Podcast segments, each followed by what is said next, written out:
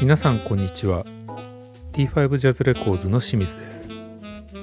横浜ワイン会ポッドキャストエピソード8イオン京助成さんをゲストに迎えて第1回をお送りいたします。改めましてなぜ横浜ワイン会なのか。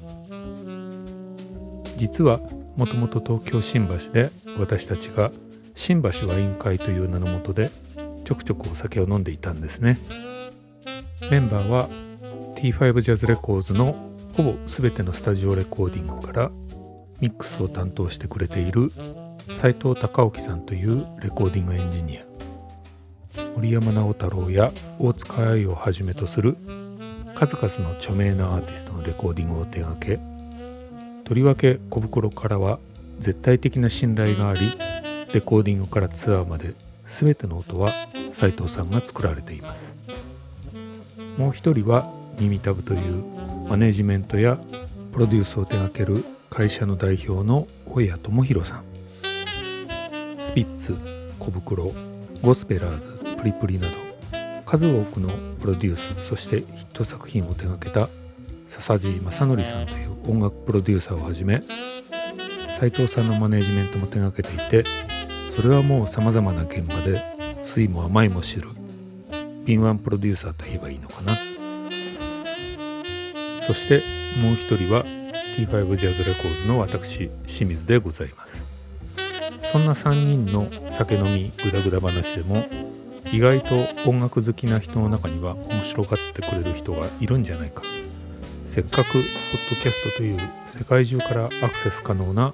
バーチャルな感じでお送りするのであれば私ども T5 ジャズレコーズは横浜発信を歌っているジャズレーベルなので新橋ワイン会改め横浜ワイン会という名前がいいのではないかとそんなゆるい感じで始めたポッドキャストです。スタジオではないさまざまな場所でゆるく録音していますので多少いろいろな音が混じってノイジーだったりしますがそれも味ということでどうぞご了承ください。第25回となる今回は配列配信サイトイオンキョミュージックから助成さんをゲストに迎え横浜ワイン会初となるゲストを迎えてのトークとなります。第1回の今回はイオンキョ助成さんの人となりをご紹介いただきこういう方がハイレゾの最先端でストアを運営されているのかというのを知っていただければと思います。音楽にとても愛のある方でなかなか面白い経歴の持ち主なのでぜひごゆるりとお聴きください。この番組は名盤名演から最新録音まで国内最大級のカタログを誇るハイレゾ配信サイトイオンキョミュージックの提供でお送りします。じゃああの横浜ワイン会第第何回かちょっともう分かんなくなっちゃいましたけど ちょっとだいぶ前から前回から空いたのですいません。今日はゲストにイオン京さんから助成さんをお呼びしてえー、イオン京の助成さんちょっとお名前と肩書きとはい。軽くはい。一言二言いただけますでしょうか？はい、えー、こんにちは。イオン京ミュージックの助成秀信と申します。よろしくお願いします。よろしくお願いします。お願いします。じゃあ横浜ワイン会とりあえずはい、乾杯しましょう乾杯。はい、わかりました。はい。えー、い。い感じのいい音が感じです。ね。じゃあ今日はですねはい。ちょっとまあ年末というのもあっていろんなテーマが実は用意してあるんですけれども。お、な。んと。せっかくイオン京さん助成さんに来ていただいているのでまずはこう助成さんの人となりをちょっと どんな感じの方なのかすごく面白い方なのでちょっとぜひそうなんですね。語っていただけたらと思うんですけれども。えー。皆さんが今までされてたあの自己紹介のパートっていう、はい。いう感じですかね。そうですね。はい、えー、改めましてイオン京ミュージックの助成と申しますえー、イオン教へのあの入社は、えー、2011年の8月頃ですかね、震災があった11月震災震災があった年の、えー、夏にイオン教に入社してなので今、えーと、9年ですかね。になります。10年目に入った感じなんですけどあのー、そうですねあっという間にこの10年近くになってしまったなというのがまあ正直な感想なんですけどもともと僕は、えーとまあ、社会人になってずっとその、まあ、音楽を紹介する仕事っていうのをずっとやってきていたんですね。で一番最初はあのちょっと話をずっと戻すんですけど大学生の頃に実はあの音楽を、まあ、自分で演奏する方をやりたくてでそれであの大学にったんですけどそれがアメリカの音楽大学に入っ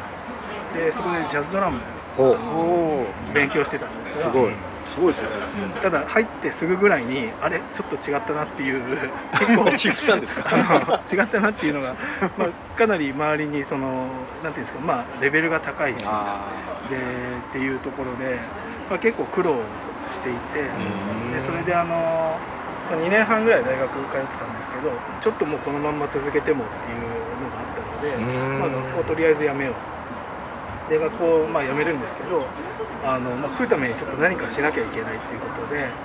えー、それで、まあ、まあ遊び半分で始めたのが DJ だったんですけど、向こうのバーに行ってでいい DJ がいたので、そこにこうよく遊びに行くようになって。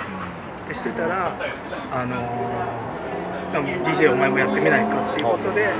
結構そのじゃあ来週からここは毎週火曜日はお前お願いねみたいな感じで、まあ、仕事をさせてもらうような、えー、素晴らしい。毎週火曜日？すごいですね、もうすぐ。いきなりレギュラーになっちゃうそうすごい。1日だけあの、ね、ちょっと試しにやってみろでやってみて、そしたらすごい良かったから来週からじゃあレギュラーねっていうことででそれでよしじゃあとりあえず音楽はやめたけどあの DJ で何とかやっていけそうだすごいすごいですねバイタリティが素晴らしい、素晴らしいですね。で DJ をまあ始めたんですけど、まあ、もちろんそれだけであの最初は食べていけないので、まあ、そういった細かい仕事をやりつつ、まあ、アルバイトをしながら、うん、えー、夜は DJ やって昼間はアルバイトしてっていうのをずっとやってたんですけどけどそろそろちょっと僕も真面目にその地に足がついた仕事をしなきゃいけないなという時であのそのいつも行ってたレコードショップがあってシカゴそこに何でもするんで仕事させてくださいっていうふうに言いに行って そしたらまああのそこで雇ってくれることになってそれが Dusty Groove。それがダスティシカゴの Dusty Groove というレコードショップなんですね。でそこのお店がまああのなんていうんですかね当時からそうアメリカでは結構珍しくてその、まあ、アシッドジャズとかそのソウルジャズファンクラテンブラジル。であと僕が一番やっぱすごいって思ったのがあのその当時から日本のその Kyoto Jazz Massive とかマンデー満ちる Mondo Grosso とかあのその辺のいわゆるそのアシッドジャズ期の日本人のアーティストの作品を普通に売ってたんですよ、ね、すごいと思って。でそこで僕もいろいろ買ってこう聞いてやってるうちにまあ仲良くでそれで、まあ、そそのお店だったらその日本の商品をその求めて、まあ、いろんなお客さんが来るのと、で当時からそこはすごかったのはそのオンラインビジネスっていうのがあの大きかったんですね大体ビジネスの8割ぐらいオンラインインターネットで商売してて。でシカゴにお店はあるんですけどそこは大体2割ぐらい。1割2割ぐらい。で週末しかお店開いてなかったんですよ。あ平日はもう全部オンラインのビジネスをやって週末だけ開けるお客さんもわーっと来て買うっていう。でそこだったら僕も何か役に立てることがあるかもと思って、まあ、そこで仕事をしだして。それが社会人の一番初めのお仕事ですねでそこでなのであの昼間はそこでこう店長をしながら、あとバイバイヤーしながら、で夜はあのいろんなシカゴのクラブで DJ してっていうのを 何年かやってっていうのが一番最初の社会人生活のスタートですかね。でそれが30歳ぐらいまでそういうことをやってたんですけどあので30歳になるしなんかまあアメリカ10年いたしそろそろなんかこう違うことしたいなって思ってでそれで日本にその後帰ってきたんですね、で本当に何も考えずに何も決めずに帰ってきて。決めずに帰ってきたんですか？何も決めずに帰ってきて。まあなんとかなんとかなるかな。なんとかなるかと思いながら帰ってきて。最初は、まあ、本当に何しようかなっていう感じだったんですけどちょうどそのシカゴでその当時知り合った、まあ、ミュージシャンの方がいてシカゴにレコーディングにこう来てたんですよねそのバンドが。でそこの方と、まあ、仲良くなってで帰ってきた時にこう会ってお話ししたらあちょうど今あのナップスターっていうサービスが日本で、あのローンチされたばかりだったんですね、その時でそれで知り合いがまあそこにいて音楽好きの人を探してるっていうから会ってみたらっていう話で。でそれでやって入ったのがナップスタージャパンですね。あ、ナップスターにもいらっしゃったんですか？そうですね。でそれまではその要はフィジカルでそのレコードとか CD とかっていうのを売る。っていうのを仕事にしてたんですけど、その時初めて音楽配信の仕事をやってみて。何年？それが、えっと、2007年の1月から、はい、ナップスターに入ってですかね。でただにあれですよね、ちゃんとした会社になった頃ナップあそうです。最初の違法でね、えでなんかいろいろ叩かれた時代を乗り越えて 経て、えー、て。そうですね。もうその時ナップスターは当時あの NTT ドコモとタワーレコードの合弁会社で,、ね。でやってたので、まあ、まともな会社でして やっていて。で、まあ、その時にその初めて音楽配信っていう仕事僕もやってこれが面白いと思って。で、まあ、ナップスター当時からその定額制の聞き放題サービスっていうのをやっていて、まあ、カタログ数がなかなかその当時の日本でその聞き放題で出すっていうレーベルさんも少なかったので。あのカタログ数はまあ少なかったんですけど、まあ、けどこれなかなか楽しいな 何でも好きなものあるものは何でも聞けるっていう問題でしたね、それがね。そうですね。でその,、まあ、そのお仕事を3年半ぐらいですかねしていてでその時にそのナップスターにいる時にその、まあ、いろんな周りの方からあのナップスターは面白いんだけど音が悪いっていう話を結構されたことがあってこれ音が良ければもうちょっと流行るんじゃないのみたいな話とかも結構されて。当時1ニッパーぐらいですか？ねうん確かそうですね、えー、ですよね。まだね、はい、ネットも遅い時期だし。そで、ねうん、その時になんか初めてまだハイレゾとは言われてなかったんですけどその高音質配信っていうのをやってるサイトがいくつかあるよっていう話を聞いて、うん、でそれで調べたら OTOTOY さんと,、えーと、と E 音響がやってたんですよね。でそれで僕すごい興味があってけどどちらもこうまだ人を探している状態ではなくて、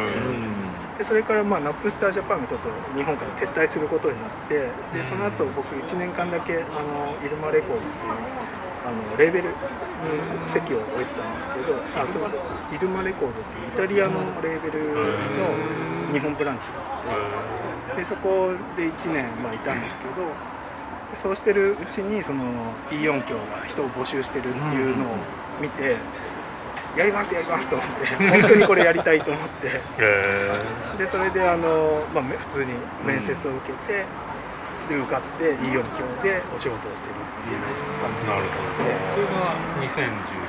年それが2011年ですねの夏ぐらい。ですねはい。で手短に。こんな感じですかね詳しく分かりました、ね面白い。ですねでもドラマをされてた時は、はい、あのなんだろう一番好きなドラマは誰だったんですか目指してるドラマとい。うかそうですね。やっぱり今も一番好きなのはあ。のアートブレイキーです。アートブレイキーなんだ。なるほど。ジャズドラマ渋いっていうか。へえいやもうジャズなんですねやっぱり。そそうですね。そこの学校ではジャズだったんですけど、ただ本当はそのなんていうんですかねジャズよりもうちょっと新しいものとかも興味があったし、ファンクとかもすごい、ああいったものも好きだったんで、まあ本当は幅広くいろいろやるのが多分自分に合ってたのかなとは思うんですよね。なるほどね。えー、まあ、ジャズだけにこだわらず、DJ もねやられた。そう。いろいろ好きなものはいろいろあってですね。というざっくりした経歴ですなるほど、ね素敵ですよねアメリカで10年いや DJ なんかねだから英語がねもうペラペラだともう何でもできそうですよね、そうですよね、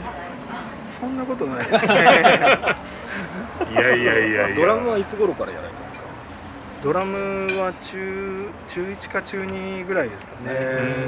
双子僕双子なんですけど。あそうなんですそうなんですよ。で双子の弟が、うん、あのまあもともと音楽が好きで、うん、2人ともいろいろ楽器を買ってきてはなんか2人で家でやったりとかやってたんですけど、はいはい、双子の弟があの中中2か中3の時ですかね、うん、にあの夏休みぐらいにライブが決まったって言いながら帰ってきたんですよ、ね、ライブが決まっ ライブが決まっちゃったって言いながら帰ってきて、うん、けどドラマーがいないって話になって、なんでライブ決めてきたんだよって話になるんですけどメンバーいないのにでそこでドラム叩いてって言われて最初僕もともとあのキーボードでシンセサイザーで打ち込みとかこう好きでやってたんですでそれでまあ譜面ちょっと読めたのもあってでドラムちょっとやってみろって話でやってそこからあドラム楽しいなと思ってで始めた感じです、ね、いや当時はもうスタジオでやるしかないですからね。で。あの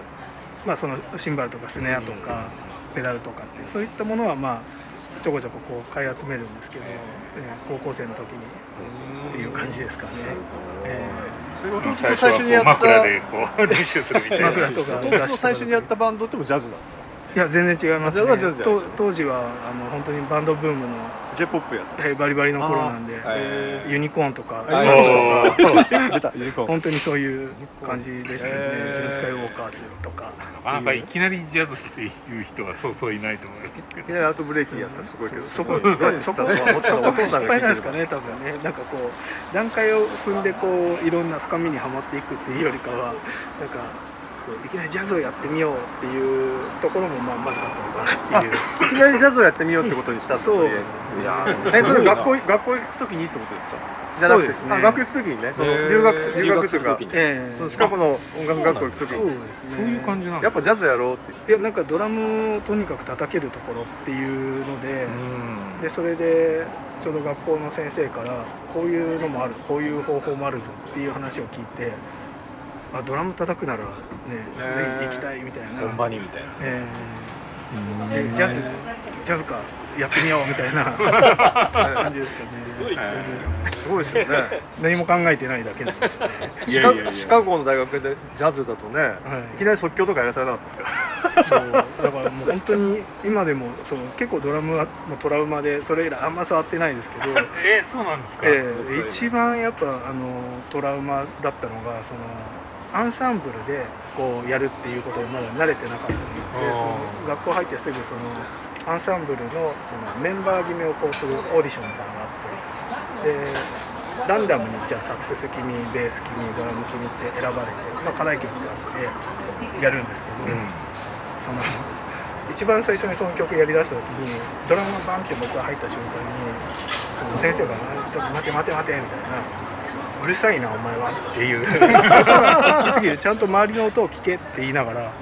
それ3回ぐらい止められてお前はちゃんと周りの音を聞かなきゃダメだっていうのを入って早々すごい剣幕で怒られて。それからなんかちょっとねもう入って数日でちょっともうトラウマになってる。でもそれはあの OS 千里さんも言ってましたね。あそうなんです近いことあそうですか。向こうのあのジャズ勉強しに行ったじゃないですか、で行って、うん、若いやつと一緒に音出した時にすぐ止められて、えー、若いやつに。一、人だけジャズじゃないやつがいるって言って、えー、それきついですよ。きついですね。トラウマ級ですね。それトラウマ級ですねラジオで言ってました。ね、えー、トラウマですよね。でもまあその後いろいろ経験しながら そうですね。今やイオンキョさんのそうですね。プロデューサーとして。プロデューサーというかそうですね。まああのやっぱりこういろいろこうなんていうんですかね。まあお仕事を通じてこういろんな方と会ったりとか、まあ、いろんな本当に世界がすごい広がったなと思うんですよね。でその当時はやっぱり音楽好きのあのミュージシャンが周りにいたりとかっていうのは当然するんですけどみんなこう音楽を聴くスタイルだったりどういう、ね、音楽との接し方とかっていうのは皆さん違ったりその音楽に対して求めるものも当然違うしみたいな。そうですね、うん。なんかそういった、まあ、本当にいろんな人とこう会うことであなるほどこういう世界もあるこういう世界もあるんだっていうのをどんどん知っていってじゃあ僕らはそこに対してこうどういう紹介の仕方をするのがいいのかっていうのをこうちょっとずつ学んでいってるっていう感じですね。いいですね最近のイーオンキョさんの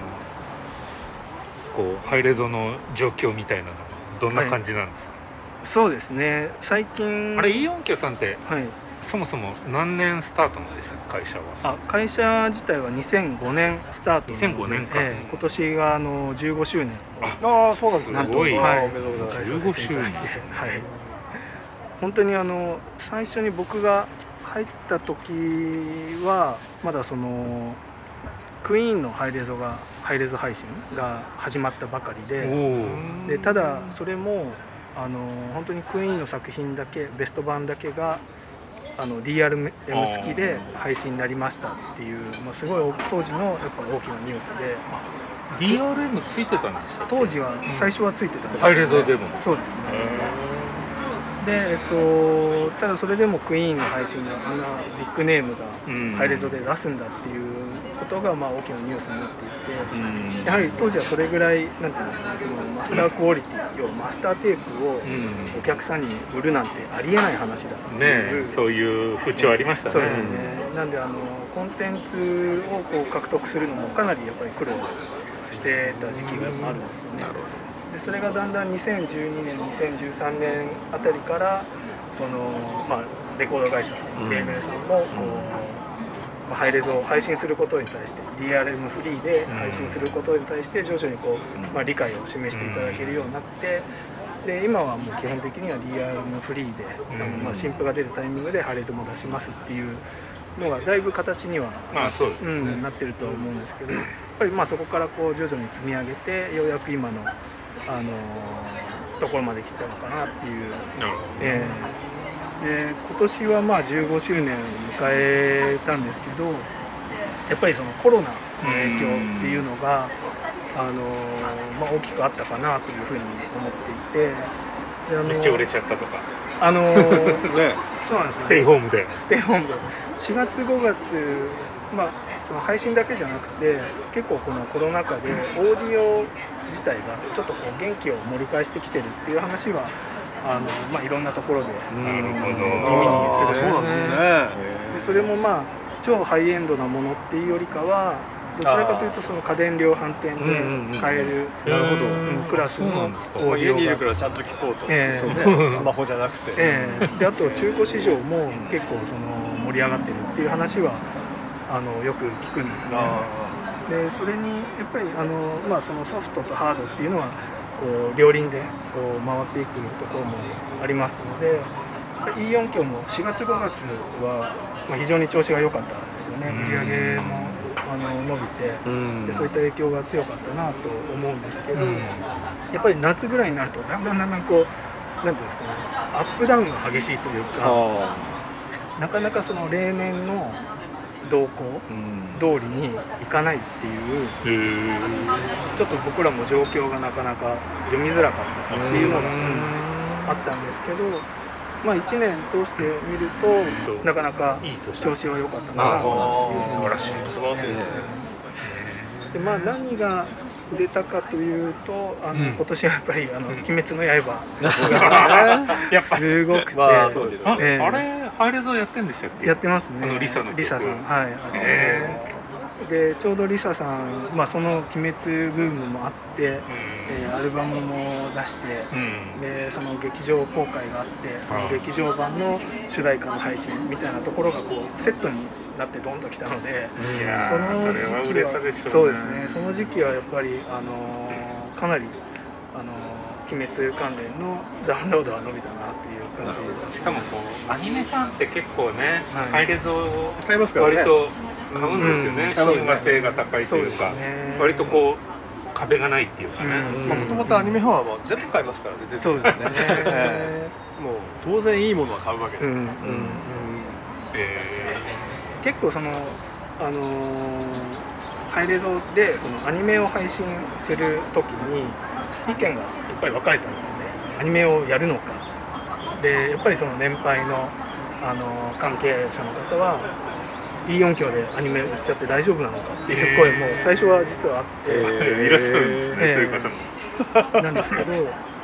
でそれであの、まあ、ランティスさんの、えー、配信から始まったんですけどその当時のあのファン同士のやり取り皆さんそのハイレゾ何々のハイレゾ版を買ったそれを聞いてみたっていうやり取りを、まあ、ツイッター上で皆さんこうすごい意見の交換をしてるんですけどなんか僕ちょっとそのやり取りを横から見ていてなんか往年のオーディオファンって実はこうだったんじゃないかなって思う部分が結構あってっていうのがその、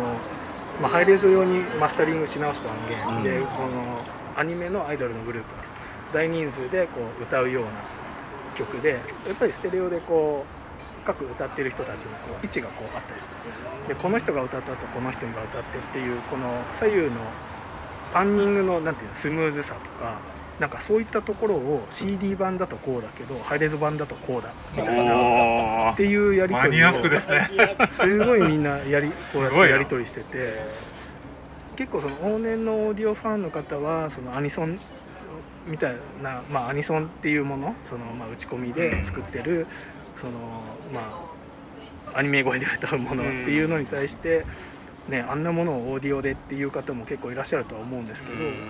けどまあ時代とジャンルが違うとはいえその見ている何て言うんですかね深さというかそのこだわりの深さっていうんですかね。なんかそういったところって実は違いはなくて。なんかそれをすごい感じたんですよねそのまあ、うん、今やねなんか、うん、アニソンと言われるまあ例えば「鬼滅」のリサさんなんて、彼女普通にロックシンガーですからねもともとね、えー、めっちゃ歌うまいし。そうですよね、ところであの今日の中に最近のハイレゾの動向とか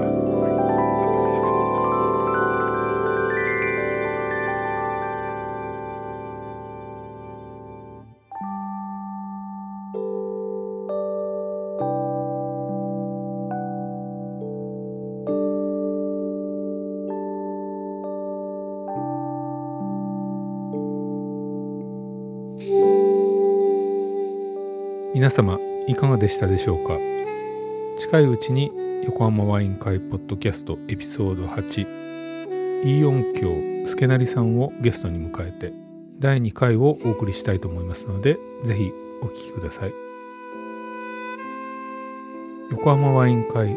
この番組は名盤名演から最新録音まで国内最大級のカタログを誇るハイレゾ配信サイトイオンキューミュージックの提供でお送りしました。